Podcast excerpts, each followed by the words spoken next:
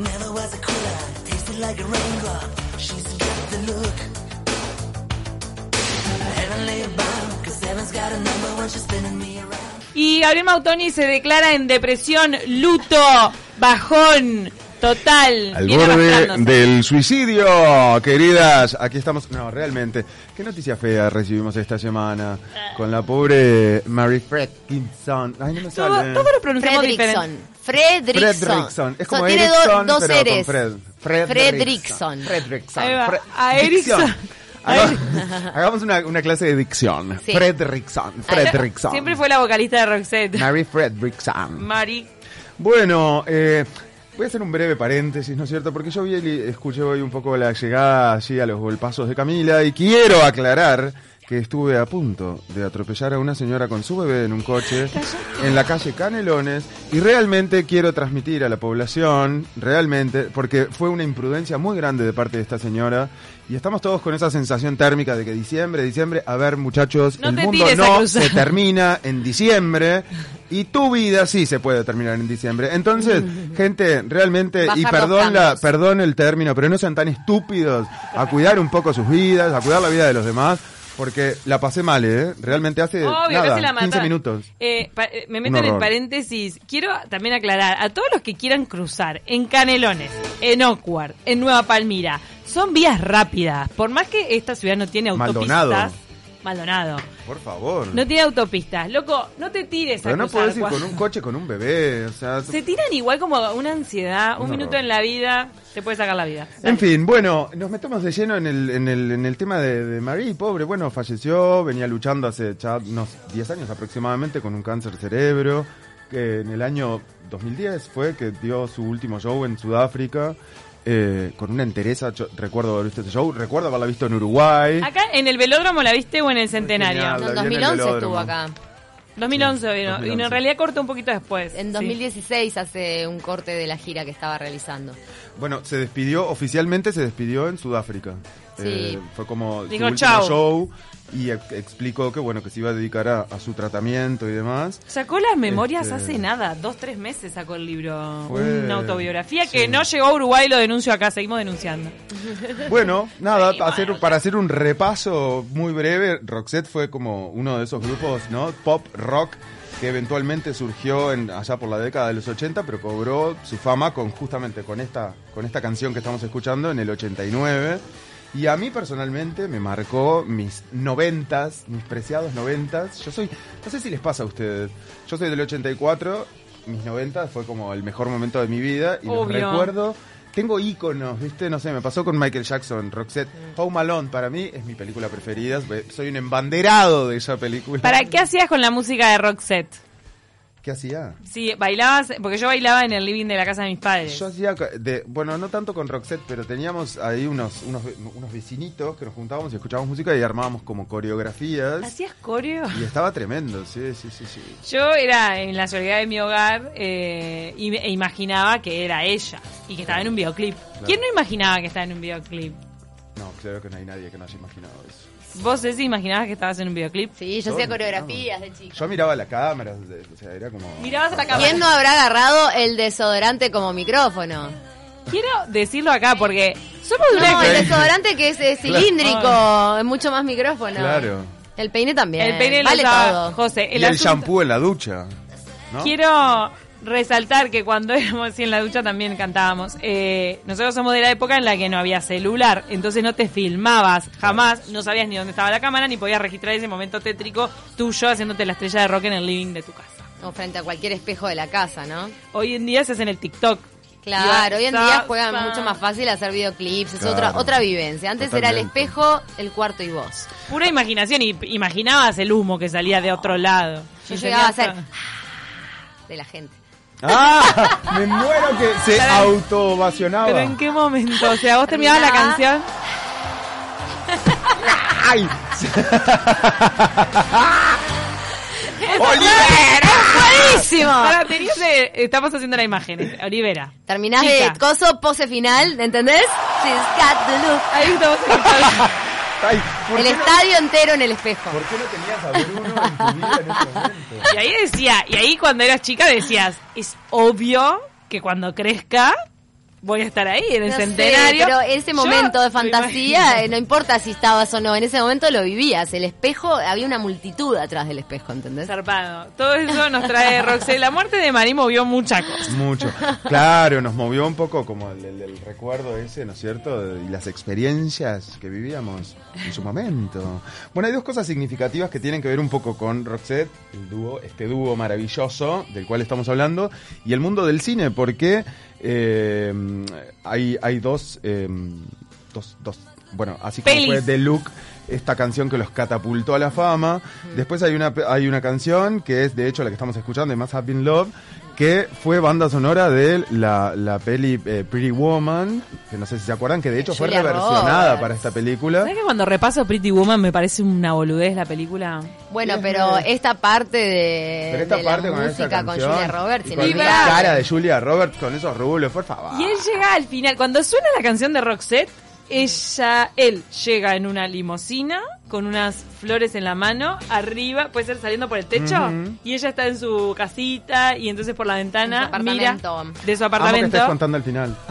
Oh, bueno, perdón, terminan juntos. Bueno, si no viste Pretty Woman, ¿sabes qué? Anda, Sí, mátate y Por volvé. supuesto. Pará, por entonces supuesto. él llega con unas flores por el techo de la limusina. Entonces es todo un touch para eh, todo este estereotipo romántico con el que nos traumaron a todas. Que claro, el hombre viene en una limusina, no viene caminando en una bicicleta Claro. con una margarita. Es todo rico él. Sí, sí, sí, sí, bueno, un auto todo escalandrado. Bueno, y hay otra peli que no fue por ahí tan, tan exitosa la peli en sí, pero sí eh, la canción para la cual compusieron, que fue la peli de Super Mario Bros. allá por el 93. ¿Sabes que amo esta canción? Pasémosla, please. Y la canción se llama Almost Unreal. Y, y realmente, si bien la peli no tuvo el éxito que esperaban, la canción sí. Entonces fue como maravilloso, porque La- fue un hit tras otro. La canción invita a apretar mal y no... eh, no- Sí, es sí. hermosa. Lejos de ¿Me sigue divertirte, te, te achurar, Chapar, chuponear, chapar, chapar. Ay, se dice chapa. ¿Qué- ¿Cuál, José? Mira, Chuponear. mira. Franelear, digamos, porque ya a esta altura, con esta canción, este ritmo, uno ya empieza en, en esa última parte del- de la matiné, Empieza a chapar con esta canción. empieza a chapar con esta canción. Eh, totalmente olvidada, ¿eh? De todos los hits que tuvieron, esta quedó atrás de, de la estantería, quedó guardada. Son tantos los éxitos que... Ahora explota, mirá.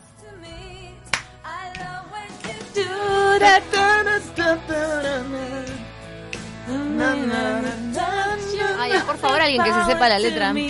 Eh, no tiene nada que ver con la película. Ya sé, yo me sé más o menos. Dice Hocus Pocus to me. Tanto anunciaron que pensé que iba a salir. Mira, la bruja. letra y está... Pero qué bruja que sos. Yo no la iba a cantar. No quería Vamos cantar, arriba. me estaba controlando. Yo me, me estaba controlando la cantada porque no quiero no quiero opacar. El otro día me puse a cantar mientras que armábamos en Telemundo el informe y, y todos empezaron como, ta, basta, esto es una tortura, Camila, pará. Y yo dije, bueno, es por eso que ella prosperó, porque cantaba muy bien. Qué voz la de, la de Tipo, Mari. Había una diferencia entre vos cantando en la ducha y lo que era Mary Fredrickson. Claro. Nos mandó un mensaje a eh, Gabriel de Zona América que me deja, me deja bien parada porque yo me enseñé una cosa re descolgada cuando vinieron las pibas y Lilith Fair, él se acuerda de lo que es. Y también estaba Sheryl Crow. Ah, Oh, Sheryl Crow. Que era, era una Qué juntada genial, de mujeres, era una juntada de mujeres de 1997, Gabriel. Y se lo, se lo pregunté a unas chicas y una de ellas había nacido en 1997. Mi amor. Mi amor. Sí, lo que pasa es que hay gente que nos, nos, nos precede con mucho tiempo después. Pero una movida de mujeres en Estados Unidos. ay, ay, ay. Realmente nuestra cédula Camila está un poco ya vegetada, ¿no verdad? Pero bueno, ¿qué vamos a hacer? Y esta canción que no tenía nada que ver con Mario Bros, pero ta, era como, no sé, ¿qué tenía que ver con la trama? Era como romántica. Y bueno, sí, no sé, Porque creo que era un Bros, ¿qué poco la parte en la que Mario terminaba de rescatar a la princesa del castillo y también tenía como un poco esa parte Pero- romántica, porque Mario se anteponía a muchas, a muchas cosas para llegar a rescatar a la princesa. Con ¿Estaban la ayuda- enamorados? Con la ayuda del boludo de Luigi, ¿no es cierto? Que realmente dentro de la historia nunca entendí ni siquiera en mi infancia cuál era la parte que tocaba Luigi, pero bueno, eso se lo dejamos a los fanáticos de este tipo de cosas. Yo reescuchaba esta canción. Fa. Amo, amo, Almost Unreal. Alguien tuiteó solamente esto, Almost Unreal, cuando se murió ella. Muy buena. ¿eh? Quería también eh, resaltar que el tema de las bandas suecas, Roxette marcó como un precedente porque recordemos que Suecia y su música y sus hits mundiales nacieron con ABBA. ABBA Exacto, marcó toda claro. una generación que es pasta base de ABBA. Mentira, no pasta base, hasta hoy bailamos Dancing Queen. Sí, Dancing Queen. Y después vino Roxette que la rompió y después esto le abre la puerta a otras bandas que también instalaron muchos hits como Ace of Base. Oh, if you wanna be my lover. Eso es más tipo Spice Girls. Ace of Base, ¿para cuál tenía? Para otra. El sol, sun. Esa era Ace of Na, Base. Na, na, na, Ah, na, na, na, Ah, era parecido. The day goes Na, down, na, na, na, na, na, na, na. It's come together. All that she wants is another baby. She's come tomorrow. That all that she Ay, wants Bruno. is It's another baby. Ese era of genial. ¿Cómo se baila esta canción? carpool. Con el brazo para arriba. Vamos a hacer carpool karaoke. Ahí Yo está. eh, eh, ¿cómo es? Tim Cordon, ¿cómo era? Eh, El- Tim- eh, sí. Corden. Corden. Y bueno, y ustedes son las Ace of Base. Dale. ¿Ah? Ace of Base era una morocha y una rubia. Yo bailaba las coreos de Ace of Base. Esta. ¿Esos son ah, pero suecas? porque vos hacías fitness. Claro. ¿Son suecas? Son suecos los de Ace of Base. Yo los amaba. Tengo un disco de come ellos. together. All that she wants It's another baby. She's tomorrow, but all that she wants is another baby. Hacemos Lucky Love de ellos, que es Lucky Love es un temón. Los amo. mal. Ace of Base. Eh, las Spice Girls le copiaron todo. Pará, te, te digo una tras bambalinas.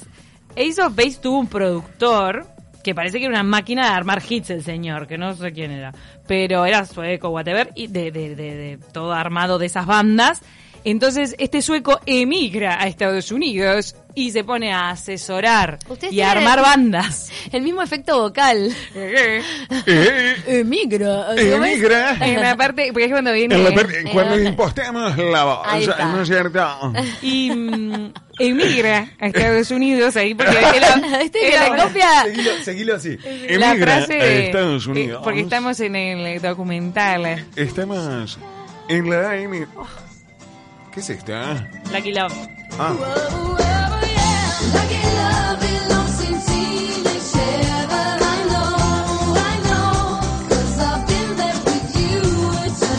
no canto pero wow esta canción sí que yo tenía mi audiencia en el living de mi casa tendría que haber puesto muñecos mirándome cuando yo decían, bailaba Che, ¿qué país de qué, qué país de generar éxito Suecia? Porque yo recuerdo también uno de los grandes éxitos en- del cine sueco es Pippi Longstocking, no sé si se acuerdan. que ya me copió todo básicamente Que bueno, acá pelo. tenemos el physic to roll perfecto para Pippi Longstocking ya me copió el pelo y las pecas con Tim, Clark, Tommy, Anika, el caballo, tío Tom. Yo rompía, yo- bueno, para la gente más joven que nos está escuchando, no, si yo le digo rompía los cabezales del videocassette, no deben de tener la más pálida idea de qué estoy hablando.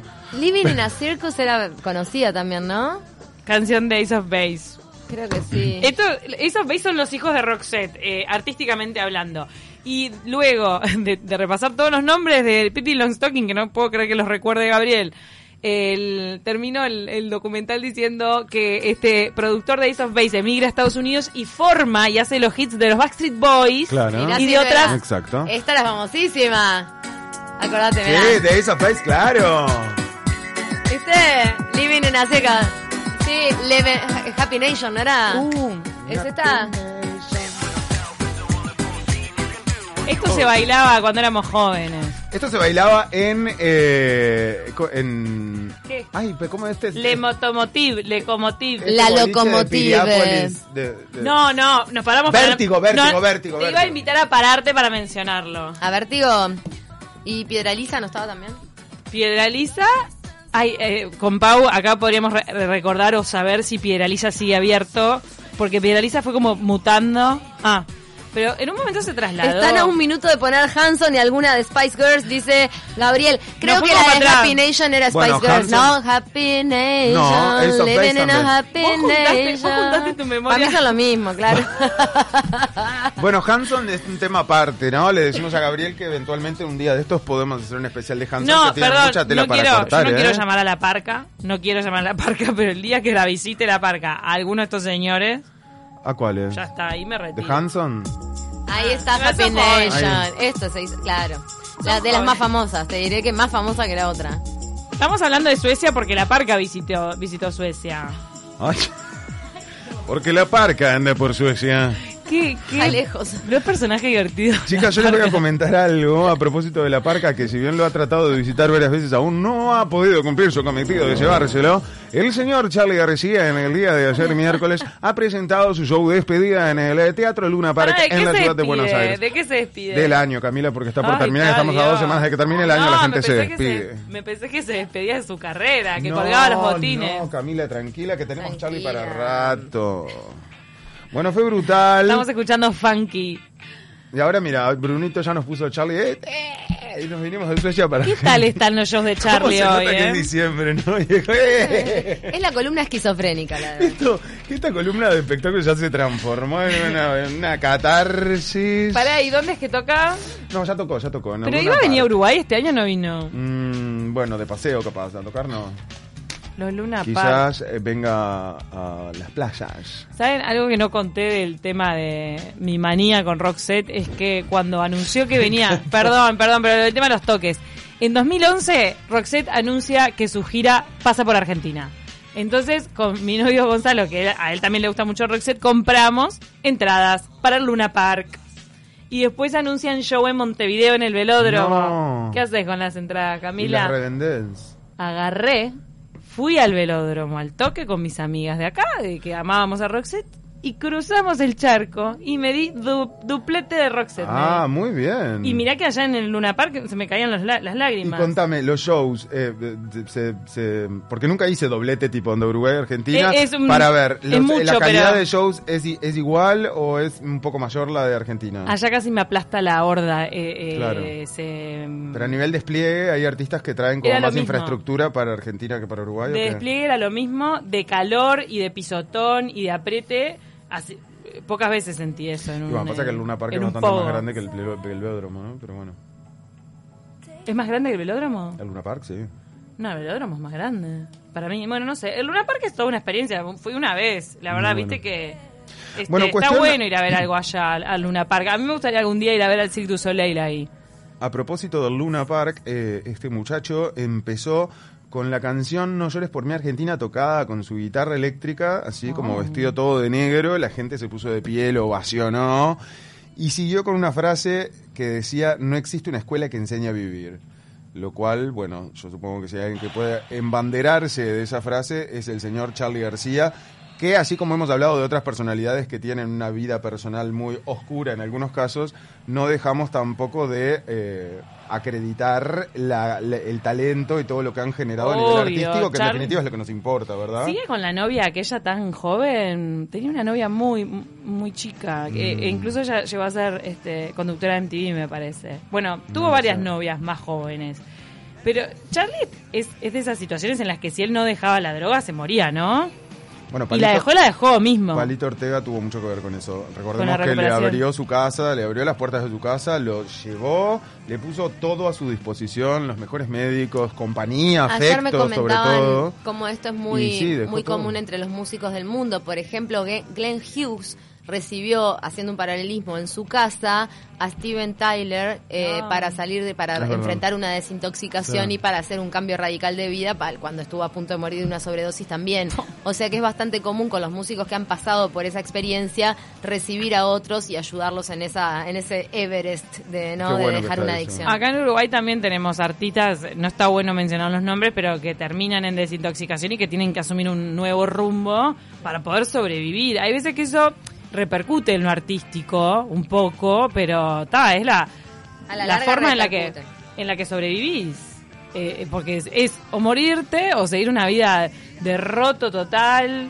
Viste, hay veces como que en el rock la, la rotura es parte de. Bueno, Y en, en el rock yo creo que eh, la- el, el rockstar creo que ya está un poco implícito que tiene que morirse joven y roto porque es la manera de alcanzar la gloria. Pero hoy en día tenemos Ah. nuevos casos ¿Qué de. pasa con Kurt Cobain, por ejemplo? No, creo que hoy hay, hay un cambio, hubo un cambio grande de mentalidad en ese sentido, pero en la época de los Guns N' Roses, por ejemplo, de romper hoteles, de hacer toda esa vida loca de sexo, droga y rock and roll. Demoliendo teles. Y ahí te queda, obviamente, que lo, lo, lo pagan tus cuerdas vocales. En el caso de Axel Rose, uno de los cantantes más Total. destacados del mundo, Total. eh, 10 años de esa vida lo, lo arruinó. Ese rock ya fue, eh, ese tipo de rock, o sea, hoy en día viene un rockero y rompe un hotel, ¿no? Decís tipo, pa, qué reverendo nabo. Hoy en día, ¿quién, quién compra esa estrella No. de rock? No, ¿Entendés? creo que no. perdonás a las ya yo creo- instaladas. claro. Los traperos, los traperos son todos, todo como sexualizados, todo, todos se tocan entre sí, pero, pero no van Pero para el no lado la violento. Y lo que pasa es que creo que como, como seres humanos, creo que empe- hemos empezado a hacer ya desde hace muchos años una, una, una campaña de combate a la violencia en todos sus en todas sus expresiones, ¿no? Principalmente la violencia de género, pero a nivel de lo que un artista, sobre todo un artista, con, y, y mucho más cuando tiene llegada a mucha gente, comunica, me parece que ya ver eh, la parte violenta de un artista comunicando a masas no está bueno. ¿Cómo Pero en bueno. eso? Mira, encontramos una cosa para cerrar de taquito a la mañana hoy. Encontramos un punto en el que la humanidad ha avanzado. ¿Cuál? que evolucionó, que ya no compramos esos rockeros rotos. No, es verdad. Ya Me- está, compramos rockero- otras cosas rotas también, ¿no es cierto? No, bueno. como Charlie o gente que rompía instrumentos en el escenario, que la gente se lo festejaba. Es un verdad. horror, porque lo que sale en esos instrumentos, la gente que no los puede tener. Y bueno, por suerte Sí, hemos lo- avanzado.